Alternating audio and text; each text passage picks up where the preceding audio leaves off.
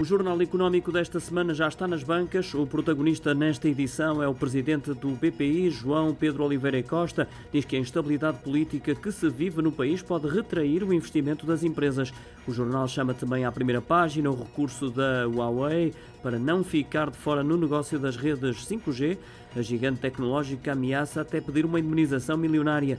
Em destaque surge também o interesse dos gestores da Cofina em comprar o grupo, uma operação que não se adivinha fácil, porque, segundo o homem que encabeça esta equipa de gestão, Luís Santana, há outras forças que se movem para impedir o negócio. Em evidência surge também a notícia de que há fundações que não cumprem com as regras da transparência e mesmo assim amealharam 58 milhões de euros. Nota ainda para a substituição de Elad Dror por Pedro Costa Ferreira na administração do Grupo Fortera. Estas e outras notícias estão disponíveis em mais uma edição em papel do Jornal Económico, também em leitor.jornaleconómico.pt.